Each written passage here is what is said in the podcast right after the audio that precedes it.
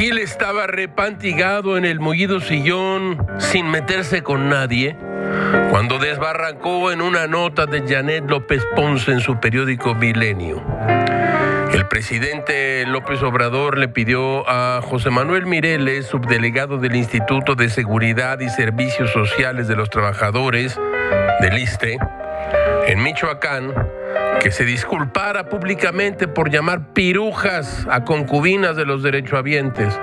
Hoy mismo se lo voy a pedir, dijo el presidente, y no solo eso, sino que haga el compromiso de no hacer esas expresiones, de educarse en esa materia, y reconozco que cometí un error, debe decir, y como ser humano lo acepto y me comprometo a nunca jamás volverlo a hacer.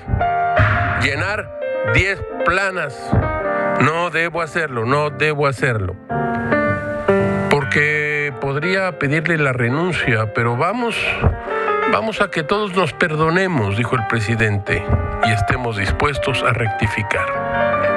Un presidente bueno es mejor que un presidente que diga, usted está despedido por referirse así a las mujeres. ¿Qué vamos a hacer con Mireles? Les llama pirujas a las mujeres a las cuales les da su regalada gana vivir con quien ellas deseen. El presidente no ha considerado pedir la renuncia al funcionario porque dijo, eh, como hemos dicho, que esperará que se presenten denuncias. Vamos perdonándonos.